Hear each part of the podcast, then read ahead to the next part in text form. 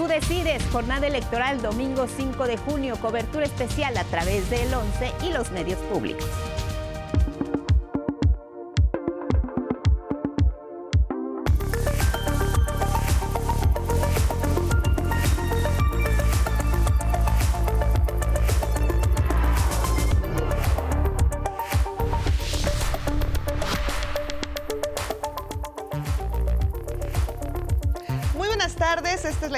Más relevante de este jueves hasta este momento. Todo el apoyo a los damnificados de Ágata en Oaxaca ordena el presidente. La Secretaría del Bienestar inició un censo en zonas afectadas por el huracán para atender las necesidades de los damnificados de manera directa. En tanto que el ejército ha desplegado diversas acciones de apoyo a la población. No aumentarán tarifas del transporte en la capital del país. Claudia Sheinbaum indicó que su gobierno cuida la economía de la gente, además de que los transportistas no han respetado los acuerdos y apoyos que se les ha dado para mejorar el servicio. Transportistas bloquearon algunas vialidades esta mañana y llegaron a manifestarse al Zócalo capitalino. Acudan y voten sin miedo el domingo, pide López Obrador. El presidente llama a los ciudadanos de los seis estados que tienen elecciones este 5 de junio a que acudan a las urnas con tranquilidad, ya que se han tomado las medidas para que sea una jornada pacífica. De última hora anuncia a Estados Unidos la extradición de César Duarte a México. El exgobernador de Chihuahua es traído en estos momentos a México para ser juzgado por diversos delitos. En el mundo impulsan demócratas leyes más estrictas para venta de armas en Estados Unidos ante recientes masacres. Y en los deportes va México contra Uruguay esta noche en su preparación hacia la Copa del Mundo en Qatar 2022. Con este resumen comenzamos nuestro espacio informativo del 11. ¿Cómo están? Muy buenas tardes, qué gusto saludarlos. Gracias también a todas las personas que nos sintonizan en radio, en el 95.7 de su FM, la frecuencia del Instituto Politécnico Nacional. Hoy nos acompaña Vanessa Salazar en la interpretación en lengua de señas mexicana. Muchísimas gracias, Vanessa. Buenas tardes. Síganos también por Facebook, por Twitter, Instagram y en nuestra página de 11 Noticias. Ya lo sabe usted, siempre estamos muy pendientes de sus opiniones y sus comentarios y por supuesto los agradecemos muchísimo. Vamos a comenzar con la información tal y como lo ofreció el gobierno federal continúa la ayuda para las personas afectadas por el huracán Ágata allá en Oaxaca. Ya se han entregado 10 mil despensas a las familias más necesitadas. Vamos a ver la información. La Secretaría del Bienestar inició un censo en zonas afectadas por el paso del huracán Ágata en Oaxaca para brindar los apoyos necesarios de manera directa, anunció en su conferencia matutina el presidente Andrés Manuel López Obrador. No están solo los habitantes de Oaxaca afectados por este huracán, tanto los que viven en la costa como los que viven en la sierra, allá en Pluma Hidalgo, en los Osolotepec, en eh, los Hichas, en todas esas comunidades y vamos a apoyarlos para que, como se ha hecho en otras regiones del país, cuando se padece de estos huracanes y de daños, vamos a apoyarlos para que se rehabiliten los caminos, para que se mejoren todos los servicios. El día de hoy eh, inicia el censo por parte de Bienestar. Ya se incorporan mis compañeros de Bienestar por instrucciones de usted para levantar el censo y determinar los daños y también la ayuda que va a ofrecer el, el gobierno federal. El gobernador de Oaxaca, Alejandro Murat, actualizó por su parte las cifras de víctimas. Se han identificado ya nueve cuerpos. Mi más sentido pésame a sus familias y seres queridos, por lo cual tenemos nueve defunciones ya confirmadas de manera legal. Y tenemos seis personas todavía desaparecidas Agregó que inició la declaratoria de emergencia para 26 municipios, además de que se monitorean las condiciones de presas y otros fenómenos meteorológicos en la zona para evitar más afectaciones. El secretario de la Defensa Nacional informó que ya se han distribuido 10.000 despensas a las familias más necesitadas a través de más de 3.000 elementos del ejército.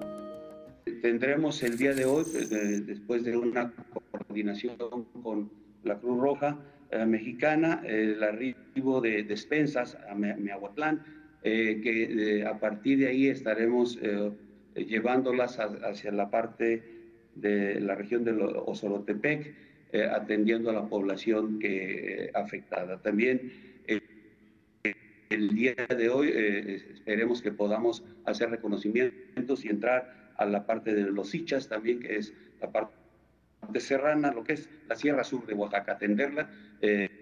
esperemos que las condiciones meteorológicas nos lo permitan.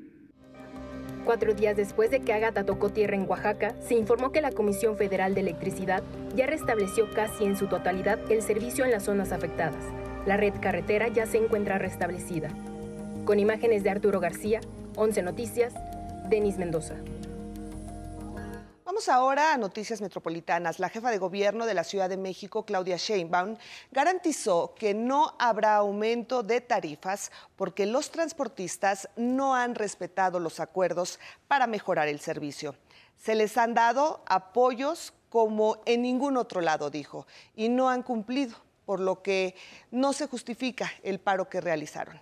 Incluso, añadió, para evitar el aumento desde 2020, se les ha apoyado con bonos de combustible entre 4 mil y 6 mil pesos mensuales, dependiendo la unidad.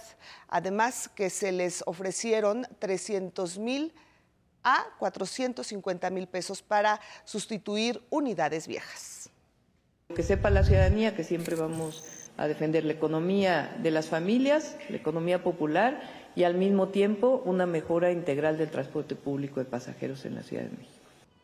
Y bueno, seguramente usted lo experimentó esta mañana, ya que algunas de las principales vialidades de la capital del país fueron bloqueadas por transportistas. Desde las 7, los operadores de transporte público de pasajeros cerraron avenidas exigiendo aumento a sus tarifas.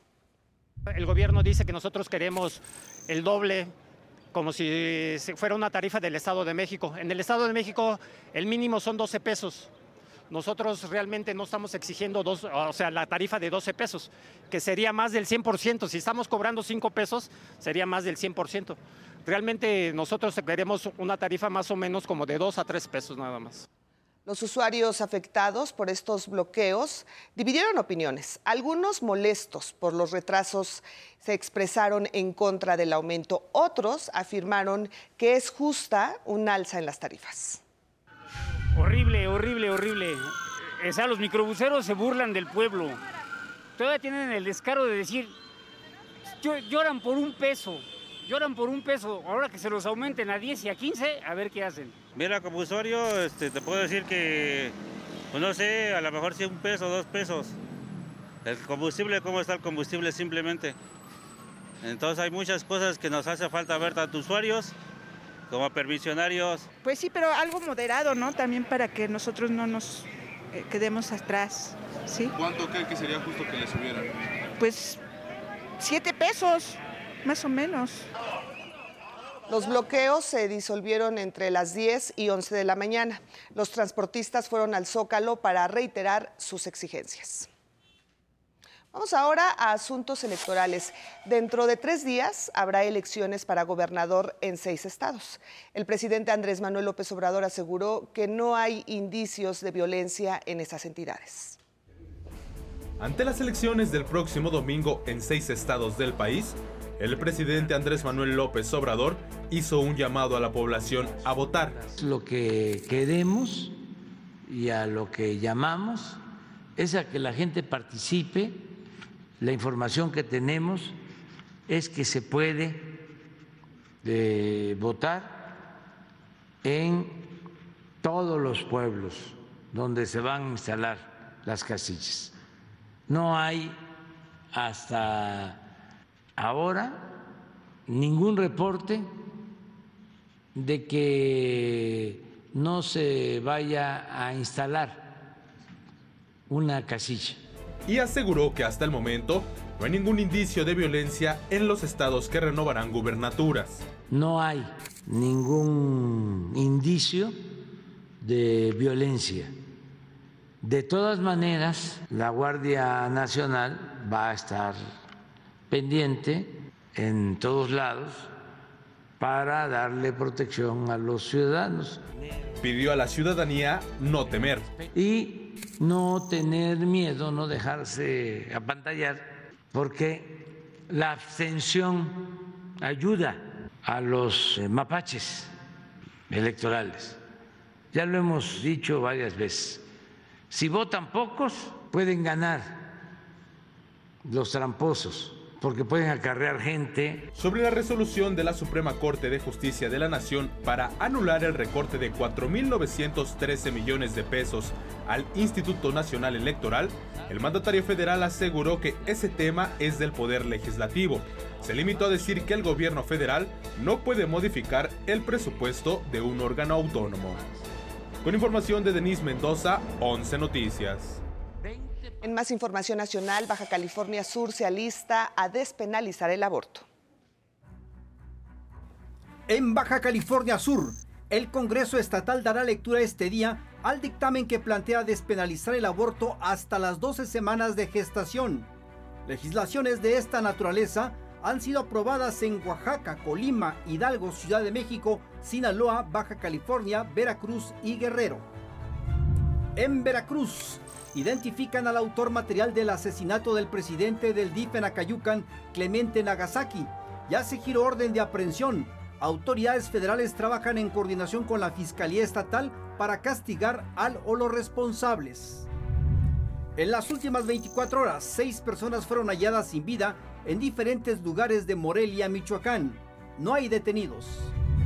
En Nuevo León, un juez de control modificó la medida cautelar al exgobernador Jaime Rodríguez Calderón, pasando de prisión preventiva a arraigo domiciliario, dentro de la carpeta de investigación por presunto abuso de autoridad en la requisa a la Ecovía en 2016.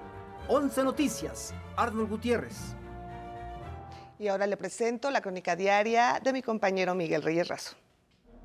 Digo que Carlos Salinas de Gortari es el padre de la enorme desigualdad contemporánea de México. Dio bancos y empresas a allegados, creó nueva oligarquía, empobreció al pueblo. Ernesto Cedillo lo imitó, apoyó a banqueros y empresarios, cargó al pueblo el Fobaproa que pagan y pagarán muchas generaciones de mexicanos. Vicente Fox engañó a todos los mexicanos, derrotó al PRI, pero no surgió la democracia, pues cargó los dados para cerrarme las puertas de Palacio.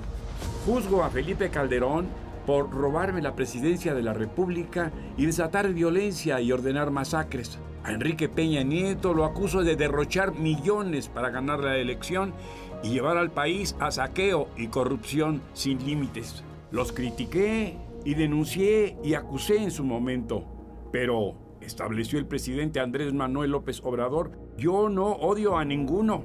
Son personas a las que tengo por adversarios, nunca como mis enemigos. Yo no soy hombre de venganza y rencor.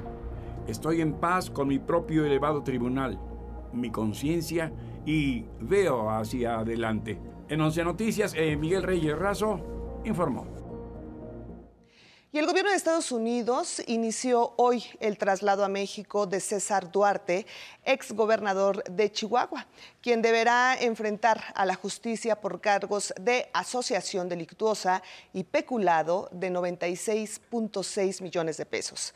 La Fiscalía General de la República confirmó que César Duarte fue trasladado de la prisión de Miami, donde estuvo recluido desde julio de 2020, por lo que en las próximas horas será presentado ante la justicia mexicana. Sobre el exmandatario estatal pesan más de 20 órdenes de aprehensión por presuntos actos de corrupción en contubernio con funcionarios de su administración. En un caso conocido como la nómina secreta.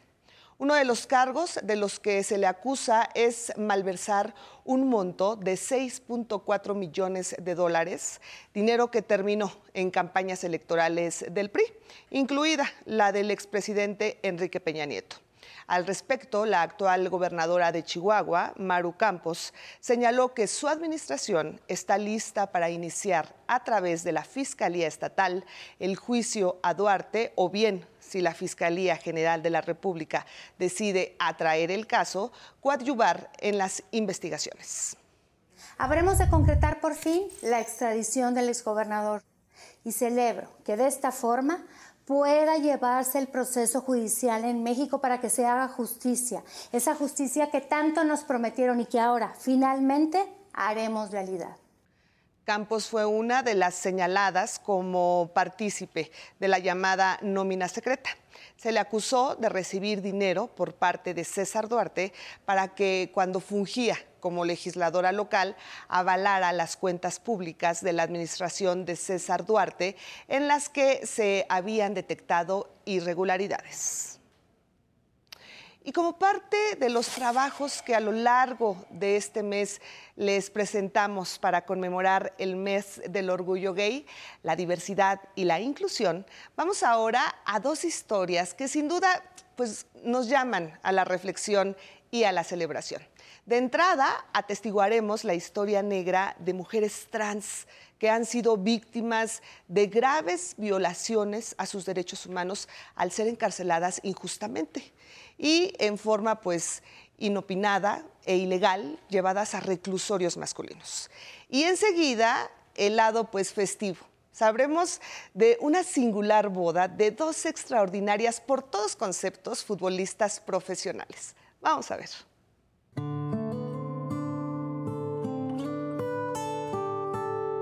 El día que llevaron a prisión a Kenia Cuevas, su vida se convirtió en un infierno que se prolongó por una década.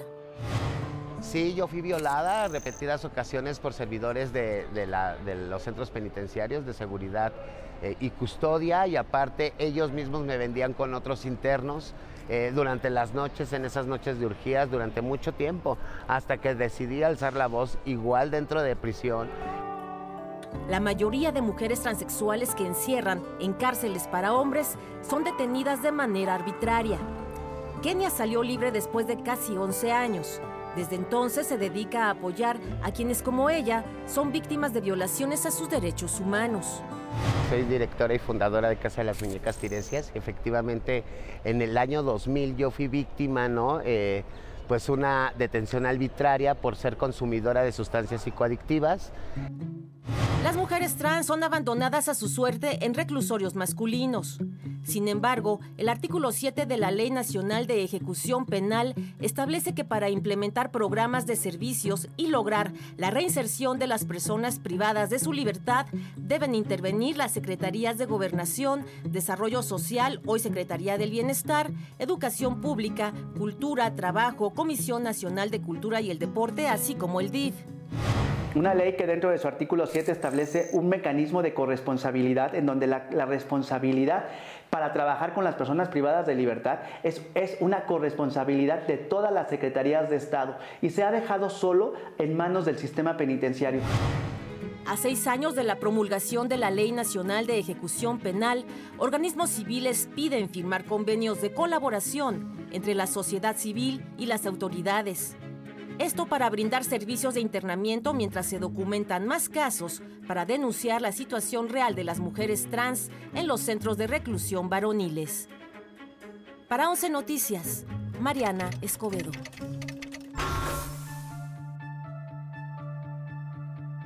En el fútbol mexicano también hay goles que rompen prejuicios. Así lo han demostrado las jugadoras profesionales de Tigres, Bianca Sierra y Stephanie Mayor, que desde 2014 rompieron las barreras e iniciaron una de las relaciones más sólidas del balompié mexicano.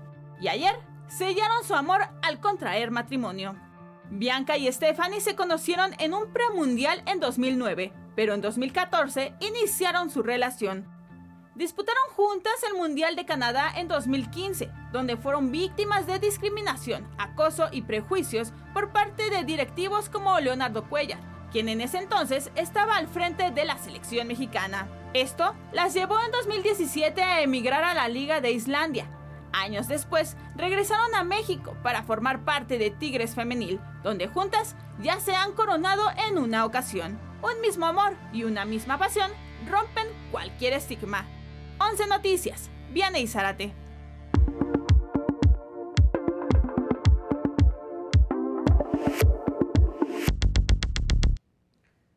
Vamos a la información internacional. En Estados Unidos, el Comité Judicial de la Cámara de Representantes admitió la propuesta de la ley de protección a nuestros niños para elevar el control de la venta de armas a particulares a una semana del tiroteo en la escuela de Uvalde, Texas. La legislación elevaría de 18 a 21 años la edad mínima para comprar armas de todo tipo.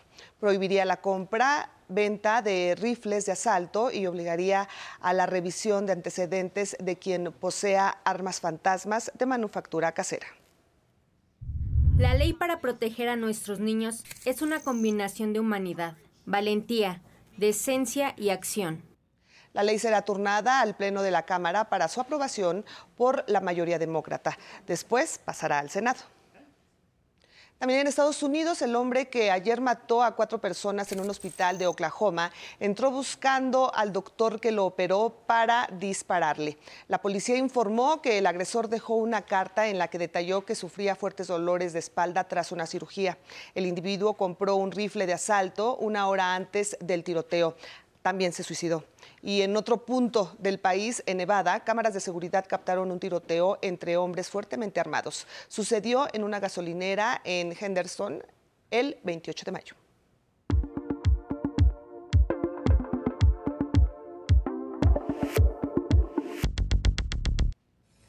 Vamos ahora a la información deportiva con Vianey Zarate. ¿Cómo estás, Vianey? Buenas tardes. Muchísimas gracias Leti, muy buenas tardes. Vamos al fútbol porque esta noche la selección mexicana disputa su segundo juego amistoso en su gira de preparación por Estados Unidos. El rival será Uruguay, selección que según el técnico Gerardo Martino no se asemeja a Argentina con la que se enfrentará en la Copa del Mundo, pero que sin duda es el rival de mayor calidad que tiene el Tri en su calendario de amistosos. Conseguimos los rivales que podemos conseguir y no siempre se pueden elegir los rivales que, justamente estamos necesitando. En cuanto a la calidad de los rivales que nosotros tenemos, no, hay ningún este, motivo de, discusión y de polémica. Los rivales que nosotros tenemos son rivales de primer nivel. En la Liga Mexicana de Béisbol, anoche los tecolotes se llevaron la doble cartelera ante los guerreros de Oaxaca. El primero juego fue de 4-2 y el segundo con pizarra de 6-3. En más resultados, el Águila de Veracruz cayó 5-3 ante Acereros de Monclova. Algodoneros vencieron 6-3 a Rieleros de Huascalientes. En un gran juego, Generales le rectó 17 carreras a los Mariachis contra solo 8. Sultanes no pudo y perdió 3 2 con Zaraperos. Tigres ganó 15 6 a los Bravos. Pericos le ganó 4-3 a los Toros y los juegos entre Diablos Rojos y Olmecas, así como Leones frente a Piratas, fueron pospuestos por la lluvia. En el deporte blanco, esta mañana terminó el camino para el tenista mexicano Rodrigo Pacheco en el torneo junior del Roland Garros, al caer en cuartos de final ante el polaco Martin Pawelski. Su próxima participación será el Juniors de Wimbledon, en el que buscará superar los cuartos de final, instancia a la que también llegó a inicios de este año en el Abierto de Australia. Buenas noticias, las árbitras mexicanas Francia González, Sandra Ramírez y Enedida Caudillo fueron elegidas para la Copa Femenil Sub-20 que se jugará en Costa Rica del 10 al 28 de agosto. Estamos cerca de conocer al campeón de la temporada 2022 de la NBA. Hoy a las 8 de la noche dará inicio la serie entre los Celtics de Boston y los Golden State Warriors por el, trofeo Larry O'Brien. Los Warriors llegan a esta final como campeones de la conferencia oeste buscando su séptimo título. Enfrentarán a los Celtics, la franquicia más ganadora que presume en sus vitrinas 17 trofeos de liga. Llegan como campeones de la conferencia este. Hasta aquí la información deportiva. Buenas tardes. Gracias, muchísimas gracias, Vianey. Vamos ahora a los espectáculos. Ibrahim Ferrer Jr. llegará a México para celebrar los 25 años del Buenavista Social Club. El hijo del mítico vocalista se presentará este viernes 3 de junio en el Foro Ilvana con todos los éxitos de la agrupación cubana. Los Rolling Stones comenzaron su gira 60 que celebra sus 60 años de carrera. Ahora sin su baterista Charlie Watts, incluyeron en su lista de canciones Out of Time, tema de 1966 que nunca habían interpretado en vivo.